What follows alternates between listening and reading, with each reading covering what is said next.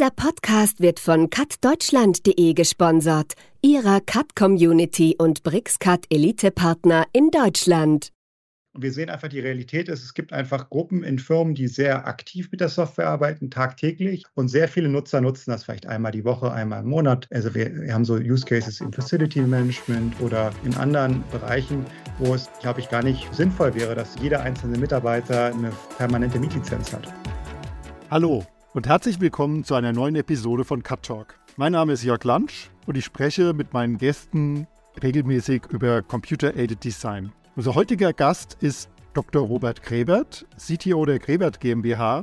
Die Namen von Firma und CTO lassen es schon vermuten, es handelt sich um ein Family Business.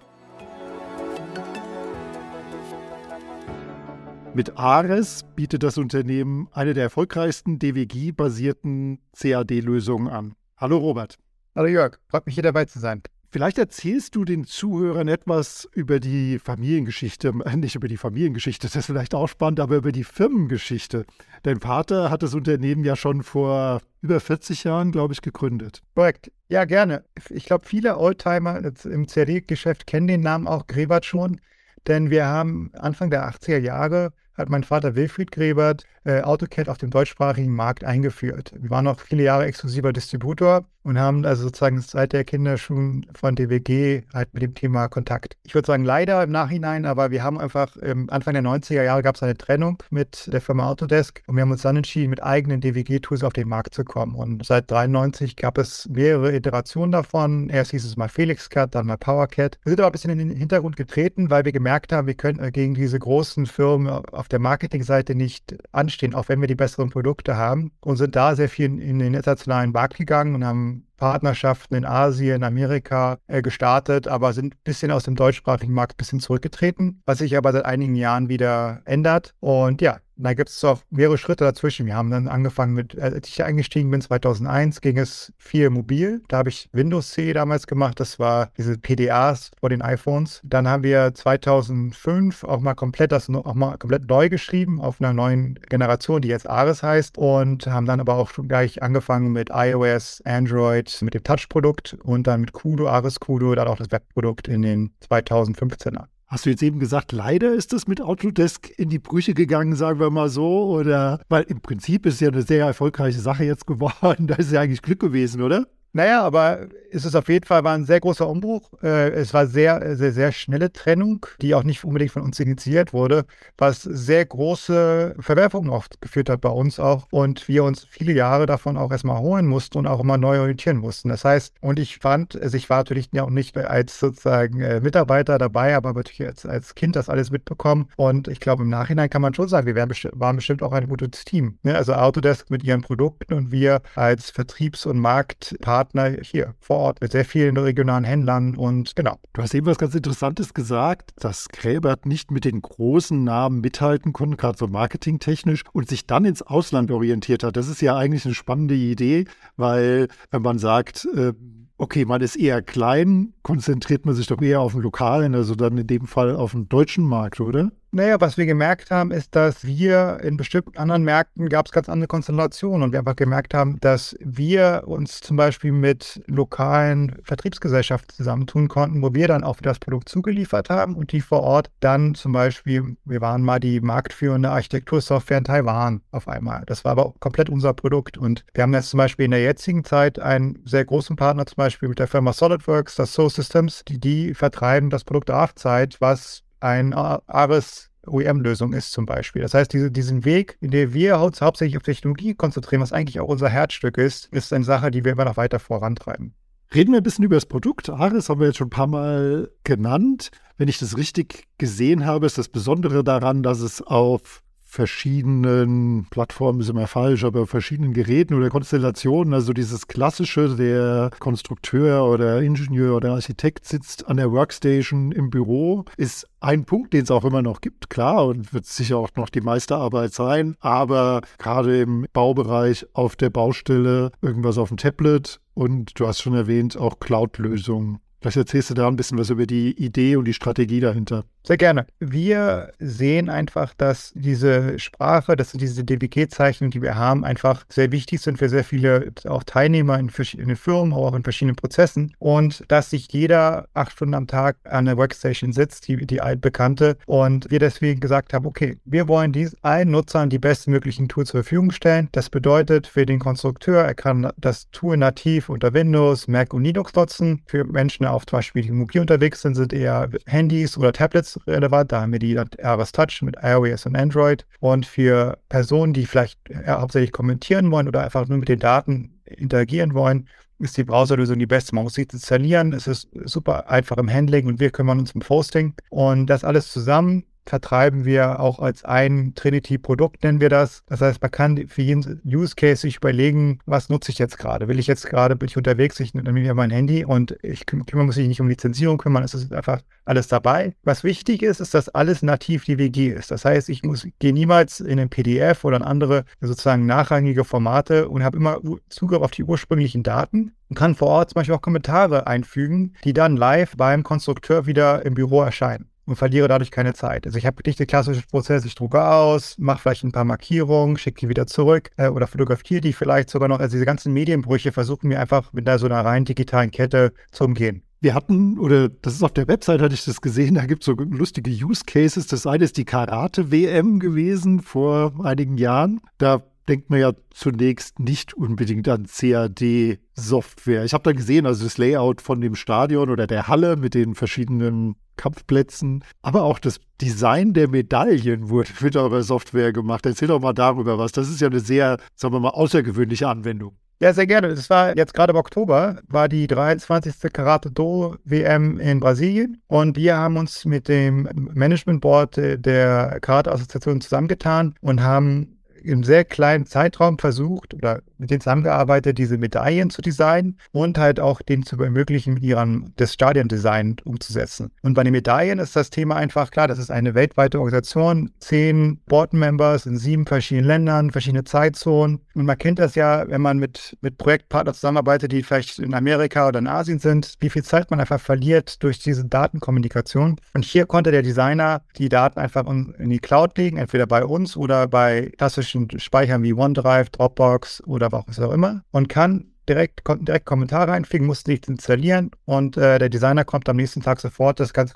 das gesamte Feedback des ganzen Boards mit einsammeln und umsetzen. Und wir konnten so die Medaillen in der vorgegebenen Zeit auch sehr gut umsetzen. Und das Schöne ist, diese Designs sind auch auf unserer Website, das heißt, äh, alle Zuhörer können sich gerne die als DBG importieren und damit arbeiten. Bei den Matten, da ist das Problem, dass es sehr viele parallele Wettkämpfe gibt, die immer verschiedene Mattenkonstellationen brauchen. Und da haben wir zum Beispiel spezielle Custom Blocks, das ist sozusagen unsere Version von Dynamic Blogs erstellt und so konnte da jeden Morgen komplett die, die Mattenkonstellation umgestellt werden, ohne dass jetzt groß einer konstruieren musste. sondern sie konnten einfach diese die Blöcke einfach an den her schieben und es war ganz klar, was die ähm, Volunteers dort vor Ort machen mussten. Gut, ein anderes Beispiel, was wir im Vorgespräch schon mal hatten, ist diese sehr große Baufirma, die massenhaft Lizenzen auf iPads verwenden. Das finde ich ja auch, also man hat so immer noch die, ich bin ja kein Architekt oder Bauingenieur, aber man hat immer so diese Vorstellung noch mit so Rollen, mit Plänen, dass man irgendwo durch die Gegend läuft. Und das ist ja das, man sagt, okay, dieses ganze Papier, was wir schon seit Jahrzehnten ja eigentlich loswerden wollen, ist irgendwie eine spannende Sache. Wer arbeitet denn da mit den iPads und wie?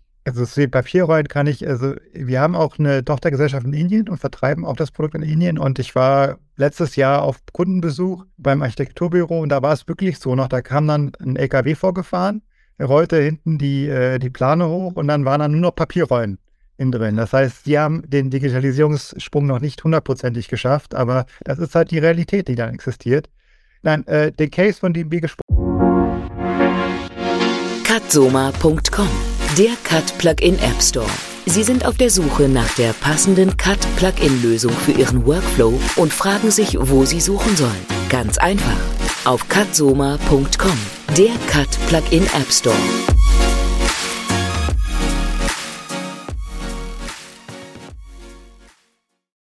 Vorname ist die Firma Taisei. Taisei ist eine der fünf größten Baufirmen in Japan, hat große Olympiastadien gebaut, also, also sehr viele sehr bekannte Gebäude. Und ähm, die haben sich einfach entschieden, dass sie vor Ort ähm, die Bauleiter mit iPads ausstatten, weil sie sehr viele Prozesse einfach digital ablaufen wollen. Und wenn wir von Bauleitern reden, wir reden von 4000 äh, Bauleitern vor Ort. Also das ist wirklich eine Riesenorganisation über das ganze Land und auch international verteilt.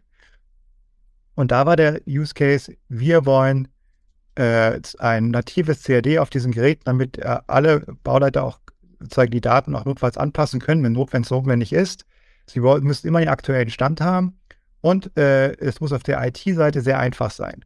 Und das heißt, wir haben ähm, über, wir haben sowas, das nennt sich bei uns Enterprise-Version.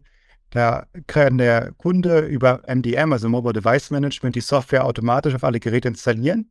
Sie sind automatisch gekoppelt an das äh, OneDrive der Firma. Das heißt, wenn die Konstrukteure Daten im OneDrive ablegen, sind sie sofort verfügbar vor Ort. Ähm, Zweitens, äh, wir haben eine Single Sign-On-Integration, das heißt, der Kunde loggt sich mit, seinen, äh, mit seiner Taisei-ID ein und ist automatisch in der Software zertifiziert. Und drittens, was ganz wichtig für Taisei war, ist, dass nicht jeder dieser Bauleiter äh, arbeitet jeden Tag auf einem Projekt oder jedes Gerät ist jeden, jeden Tag auf einem Projekt äh, unterwegs. Das heißt, wir haben dort eine Usage-Modell entwickelt, das ähm, sie nur für aktive Nutzer zahlen. Ne? Das heißt, sie können es auf, auf tausenden von Geräten installieren aber nur für die aktiven Nutzer wird bezahlt. Das ist ja auch so eine interessante Frage. Lizenzierungspolitik, das ist ja, oder die verschiedenen Modelle, das ist ja heiß umstritten oder der eine macht so, der andere so und viele Kunden sind auch oft verärgert über die Lizenzpolitik.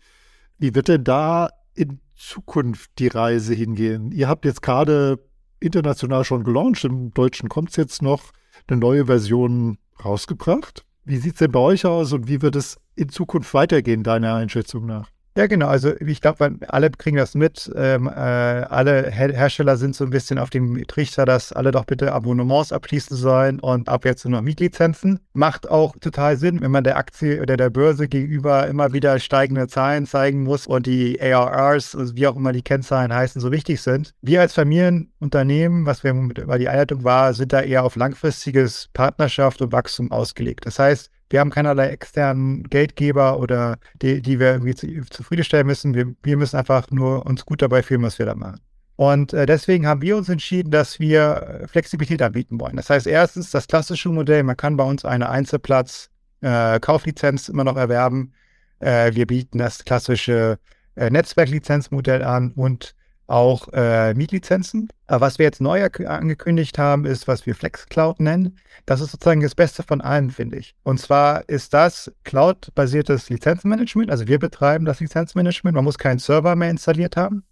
Äh, gleichzeitig hat man als Named User ist man eingeloggt. Das heißt, man kann Kommentare und äh, seinen sein Status immer weiterführen, egal welches Gerät man nutzt. Aber die Lizenz wird nur genutzt, wenn der Kunde auch wirklich arbeitet damit. Das heißt, wenn ich, sobald ich die Software schließe, wird die Lizenz automatisch die Pool zurückgegeben und der nächste Mitarbeiter in der Firma kann damit arbeiten. Egal, ob er jetzt im Büro ist, was sozusagen das klassische Flex-Server-Modell wäre, oder vor Ort oder im Homeoffice zum Beispiel. Das heißt, wir äh, denken, da kann man noch ganz viel machen, ehrlich gesagt. Und man muss die Leute nicht in dieses ein, ein Modell hineinzwängen. Und wir sehen einfach die Realität ist, es gibt einfach Gruppen in Firmen, die sehr aktiv mit der Software arbeiten, tagtäglich. Und sehr viele Nutzer nutzen das vielleicht einmal die Woche, einmal im Monat. Also wir, wir haben so Use Cases in Facility Management oder in anderen Bereichen, wo es, glaube ich, gar nicht sinnvoll wäre, dass all, jeder einzelne Mitarbeiter eine permanente Mietlizenz hat. Das heißt Flexibilität und das, ist, ähm, habt ihr das Gefühl, dass die Großen sich da Sorgen machen, dass ihr was Flexibles anbietet und sie haben ihre noch Mietlizenzen, auf jeden Fall eine Mietlizenz und auf jeden Fall an den einen User gekoppelt? Naja, ich, die sitzt natürlich auch in ihren Sachzwängen, ne? dass, sie, dass sie jetzt äh, dieses Modell geschaffen haben, was natürlich sehr profitabel ist. Und ob sie, also wir, wir sehen bestimmte Reaktionen im Markt einfach darauf, dass was wir anbieten, dass manche mit den Preisen reagieren oder teilweise dann so ein Token-Modell auch schon mal vorgestellt haben. Also da gibt es schon Bewegung, weil sie einfach merken, die Kunden sind damit unzufrieden. Es ist einfach ein Zwang und ich bin gespannt. Ich glaube jetzt die, äh, bei Autodesk zum Beispiel habe ich jetzt oder vor kurzem äh, die, die letzte Chance, noch so, eine ähm, äh, Netzwerklizenz zu kaufen, dann ist auch vorbei. Das heißt, die Kunden müssen sich jetzt entscheiden. Und wollen Sie einen Partner haben, der diese, diese Richtung treibt und schiebt oder wie wir, sagen, das ist ein Angebot. Du kannst in dieses Modell gehen. Es ist auch, ne, kostet natürlich auch weniger jedes Jahr. Aber äh, wir denken, es gibt auch andere Modelle, die sinnvoll sind. Reden wir noch ein bisschen über Technik, die neue Version. Was kann sie denn und wie wird sich denn so die, wir hatten eben schon mal gesprochen, die verschiedenen Arbeitsumgebungen, jetzt hast du eben noch gesagt Homeoffice. Früher hat man immer gesagt, klassisch, man braucht eine riesen Workstation im Büro und das ist auf einem kleinen Rechner sowieso nicht zu machen. Cloud-Lösung ist da natürlich was anderes. Wie wird sich das denn weiterentwickeln, damit das Nutzerverhalten von CAD-Anwendern? Wir sehen einfach, dass Desktop, es ist nicht so die, es gab, glaube ich, so einen Hype vor ein paar Jahren, wo man sagt, okay, Desktop-Install-Software gibt es einfach nicht mehr. Alles geht in den Browser oder alles wird mobil. Wir sehen heute, äh, dass Desktop genauso wichtig ist wie früher, nur ist es natürlich jetzt eine Plattform von mehreren. Also wir haben die mobilen Nutzer, die nur mobil arbeiten. Wir haben auch Firmen, auch in Deutschland, die sagen, ich will keine Installationssoftware mehr kaufen. Ich kaufe nur noch Websoftware. Äh, Baufirmen äh, äh, haben einen Use Case bei uns auf der Webseite zum Beispiel. Und äh, da sagen wir, gut, dafür haben wir auch eine Lösung. Das heißt, wie die Firma sich ausrichtet, denke ich, haben wir eine vernünftige Lösung. Und das Schöne ist, dadurch, dass die Lizenzen eigentlich alle über alle Plattformen hinweg gehen, kann ich mich auch während eines Tages mehrfach entscheiden. Ich muss mich bittig gebunden. Das heißt, der Architekt sitzt morgens beim Kaffee noch mit seinem Laptop äh, Homeoffice sozusagen. Danach im Büro an der Workstation und nachmittags auf der Baustelle und hat sein iPad dabei.